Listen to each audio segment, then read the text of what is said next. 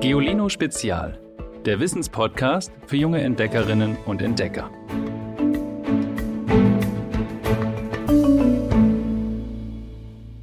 Hi ihr Lieben, ich bin's Ivy und bei der Recherche zu Heldinnen und Superhelden sind wir hier in der Geolino-Redaktion auf den Geschmack gekommen.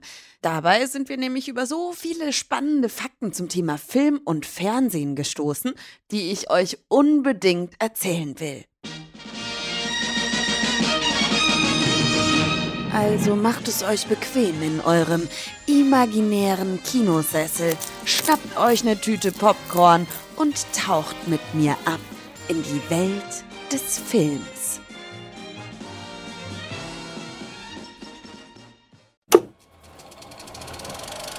Ich weiß ja nicht, wie es euch geht, aber ich liebe es, ins Kino zu gehen. Ich habe tatsächlich auch Theater- und Medienwissenschaften studiert und da spricht man auch ganz, ganz viel über Filme. Deswegen schaue ich wahrscheinlich Filme schon ganz anders als jeder andere, der das eben nicht studiert hat. Weil ich schaue mir dann an, okay, wie ist die Szene eingerichtet, also welchen Bildausschnitt sieht man. Ich habe viel mehr Fokus darauf, wie die Kamera sich bewegt und solche Sachen, weil ich halt einfach das Handwerkszeug dazu gelernt habe. Aber man muss das nicht studiert haben, um Filme zu lieben. Schon unsere Vorfahren, die in der Steinzeit in Höhlen lebten, standen voll auf Kino. Der Archäologe Marc Azema von der Universität Toulouse-Le Mireille in Frankreich hat unter anderem 30.000 Jahre alte Höhlenmalereien in der Chauvet-Höhle in Südfrankreich untersucht. Dabei hat er entdeckt, dass unsere Vorfahren zum Beispiel Bisons mit acht Beinen gemalt haben. Und das nicht, weil es damals solche abgefahrenen Tiere gab. Stattdessen haben die Steinzeitmenschen ihre Wandmalereien vermutlich so gezeichnet, weil es dann im flackernden Feuerschein oder durch das Schwenken einer Fackel so aussah, als würden die Bisons sich über die Felswände bewegen. Als steinzeitlichen Animationsfilm quasi.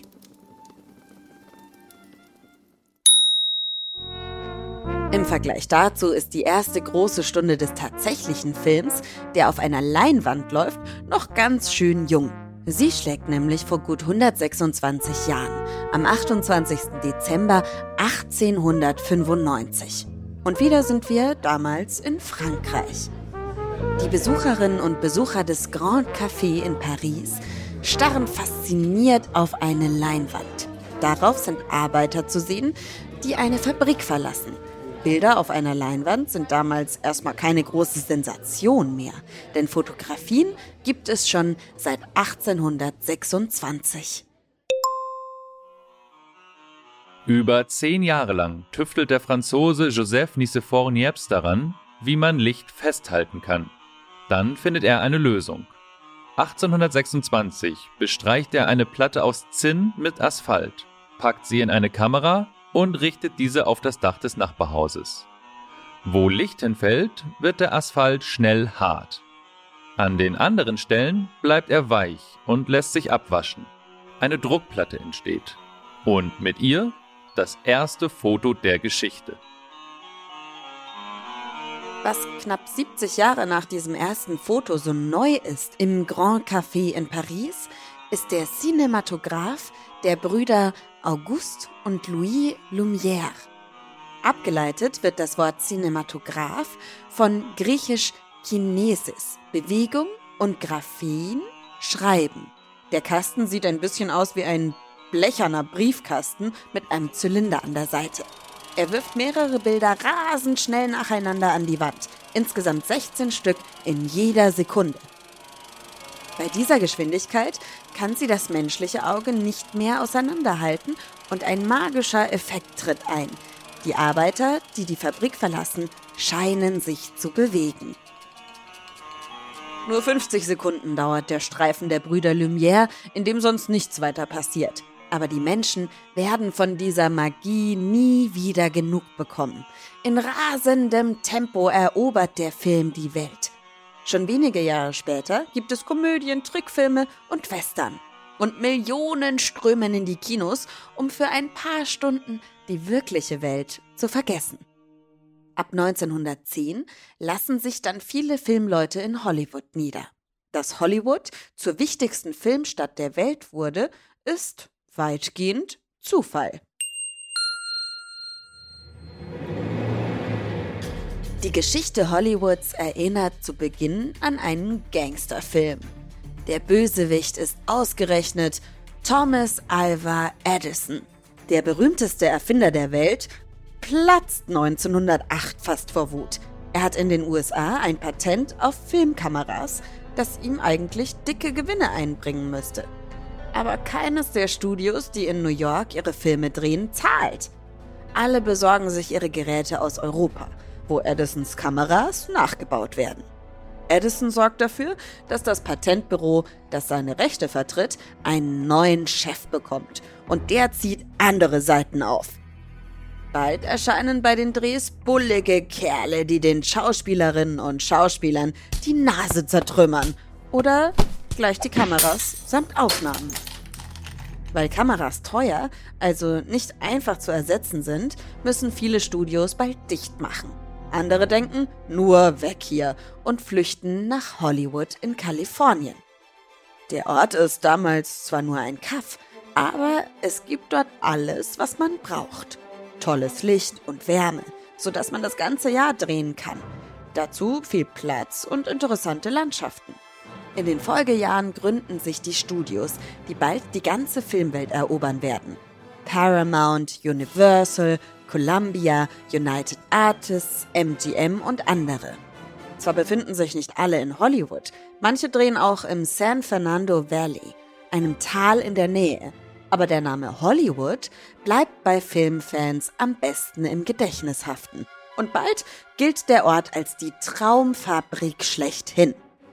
Warum sind die neuen Studios so erfolgreich? Das hat mehrere Gründe. Erstens, sie produzieren Filme wie am Fließband. Einige bringen mehr als 100 Streifen pro Jahr heraus und lassen ihre Stars wie zum Beispiel Charlie Chaplin in Dutzenden von Filmen spielen. Kaum ist einer im Kasten, wird er nochmal für das Ausland nachgedreht, mit Schauspielerinnen und Schauspielern, die andere Sprachen können. Französisch, Deutsch oder Spanisch zum Beispiel. So gelangen Hollywood-Filme in alle Welt. Zweitens finden die Studios rasch einen besonderen Hollywood-Stil, der bei den Zuschauerinnen und Zuschauern ankommt. Die Filme haben meist eine einfache Handlung und ein Happy End, damit die Menschen das Kino gut gelaunt verlassen. Und sie werden stets streng in Kategorien eingeteilt, in sogenannte Genres. Also es gibt zum Beispiel Cowboy-Filme, Liebesfilme oder Komödien. Und in jedem Genre bekommt das Publikum genau das, was es erwartet. Bei Cowboy-Film Schießereien, bei Liebesfilm Herzschmerz. Das größte Erfolgsgeheimnis Hollywoods bleiben aber die Stars. Sie werden mit Geld überhäuft und liefern oft mehr Gesprächsstoff als jeder Film. In Kalifornien lebt ein ganzes Heer von Reporterinnen und Reportern nur davon, die Berühmtheiten zu verfolgen und reißerische Artikel über sie zu schreiben. Atemlos verfolgen Fans die Geschichten aus den Luxusvillen der Leinwandheldinnen und Helden und lesen mit wohligem Schauer über die Skandale, die sie in den Abgrund reißen. Über die wunderschöne Barbara Lamar, die mit 29 an Alkohol und Drogen stirbt. Oder über Olive Thomas, die auf ihrer Hochzeitsreise nackt und tot in einem Pariser Hotelzimmer gefunden wird. Hat sie aus Versehen die Medizin ihres Mannes getrunken, des Schauspielers Jack Pickford, oder sich umgebracht, weil sie ihn nicht mehr ausgehalten hat? Als schließlich der Komiker Roscoe Fatty Arbuckle 1921 in Verdacht gerät, eine Frau umgebracht zu haben, bekommen die Studios Angst um ihren Ruf. Sie erlassen scharfe Regeln. Schauspielerinnen und Schauspieler, die es zu bunt treiben, kommen auf eine schwarze Liste. Sie erhalten keine Rollen mehr. Auch in den Filmen gibt es von nun an weniger Gewalt und keinen Sex mehr. Hollywood wird also braver. Aber die Stars, die leuchten weiter. Ab 1929 werden sie jährlich mit einem neuen Filmpreis gefeiert, dem Oscar. 1960 bekommen sie in Hollywood sogar den Walk of Fame, übersetzt die Ruhmesmeile. Also ein Gehweg, auf dem die Namen von Stars der Unterhaltungsindustrie in goldumrandeten Sternen verewigt sind. So überdauert ihr Ruhm auch ihren Tod.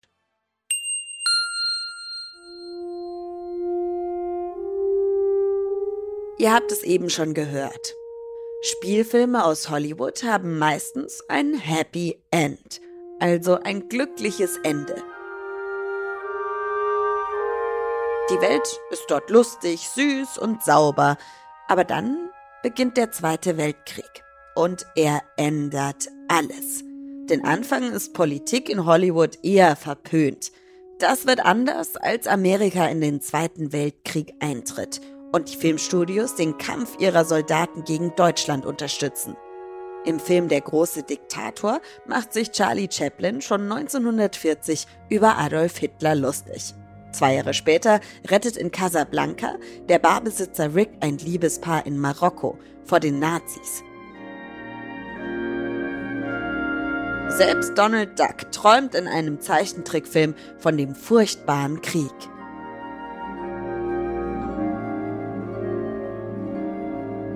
Nach dem Krieg bekommt das Kino dann einen ernsten Konkurrenten. Das Fernsehen. Damit die Menschen ihre Abende nicht zu Hause vor der Glotze verbringen, müssen Kinos und Filmstudios ihren Zuschauerinnen und Zuschauern also etwas Neues bieten. Und sie nehmen die Herausforderung an. In den 1950er Jahren eröffnen in den USA Tausende von Autokinos. Es gibt Filme im extra großen Breitbildformat und 3D-Abenteuer, die sich damals aber noch nicht durchsetzen. Sogar harte, bislang ausgeklammerte Themen wie Sex, Gewalt und Familienprobleme kommen jetzt doch wieder ins Kino. Ihr erinnert euch, die waren eigentlich nicht mehr erwünscht. In Denn sie wissen nicht, was sie tun zum Beispiel, spielt James Dean einen jungen Rebellen, der gegen seinen Vater und die Gesellschaft aufbegehrt. Das ist damals sehr ungewöhnlich. Aber trotz allem bleiben die Zeiten für das Kino rau. Denn nach dem Fernsehen tauchen schon die nächsten Gegner auf. Videorekorder.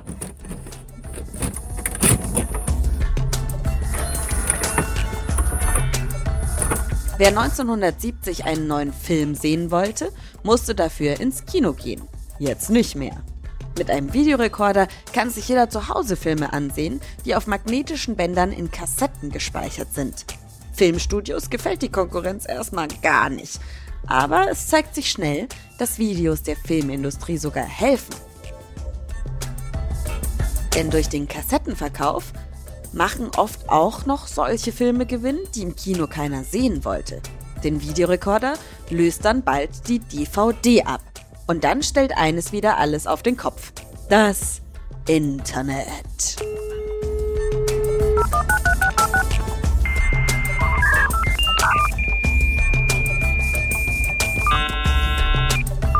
Bringt Anbieter wie Netflix hervor, den erfolgreichsten Video-on-Demand-Anbieter der Welt. On Demand ist Englisch und bedeutet auf Abruf.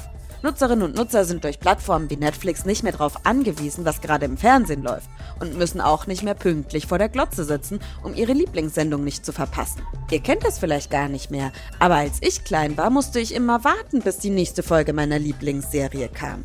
Und das kam dann nur einmal die Woche um 20.15 Uhr. Heute kann man sich einfach alles, wann immer man möchte, im Internet anschauen. Jetzt klinge ich ultra alt, oder? Wir müssen jetzt auch nicht mehr ins Kino gehen, um große Blockbuster zu sehen, sondern wir können online einfach unsere Lieblingsfilme und Serien abrufen, wann und wo wir wollen. Das ist für uns alle ja das Normalste der Welt. Aber ins Kino gehe ich trotzdem gern noch.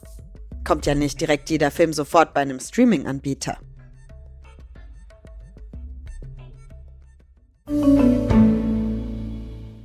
Eine Sache darf ja wohl bei einem Kinobesuch nicht fehlen. Popcorn. Unsere Geolino Popcorn Rezepte sind ganz großes Kino, versprochen. Damit lasst ihr es so richtig krachen. Schaut einfach auf geolino.de vorbei und dort findet ihr das genaue Rezept. Um mal richtig zu lachen, müssen wir nicht unbedingt ins Kino gehen, sondern können einfach diesen Podcast hören. Der Witz der Woche. Hallo liebes Geolino-Team. Hier ist mein Lieblingswisch. Brennt es in der Schule, sieht der Lehrer entsetzt, dass die Kinder Papier in das, die Flammen werfen. Ruft der Lehrer, sag mal, seid ihr wahnsinnig? Antworten die Kinder, wir wollen doch nur helfen, das ist Löschpapier. Schickt mir auch euren Lieblingswitz per Sprachnachricht an 0160 351 9068. Oder schickt mir gleich mehrere, dann können wir mal eine Sonderwitze-Runde machen am Ende einer Folge. Das wäre auch mal wieder was. Und erzählt mir bis zum nächsten Mal, was ist euer Lieblingsfilm und warum? Ich freue mich auf eure Antworten per Sprachnachricht an 0160 351 9068. Die Nummer, die findet ihr ja wie immer auch in der Folgenbeschreibung. Ich bin schon gespannt, was ihr so am liebsten anschaut und ob ich die Sachen dann auch kenne. Ich finde es auch echt schwierig zu sagen, was mein Lieblingsfilm ist. Ich habe so viele. Weil ich schaue gern Actionfilme, ich schaue gern auch mal Liebesfilme und Zeichentrickfilme. Ich kann mich da gar nicht so entscheiden. Aber ihr vielleicht. Abonniert unseren Podcast, wenn er euch gefällt. Schreibt uns eine Bewertung bei iTunes und schaltet vor allem nächste Woche wieder ein. Ich freue mich auf euch. Tschüss! Noch mehr Geolino für zu Hause? Schaut einfach unter geolino.de slash spezial.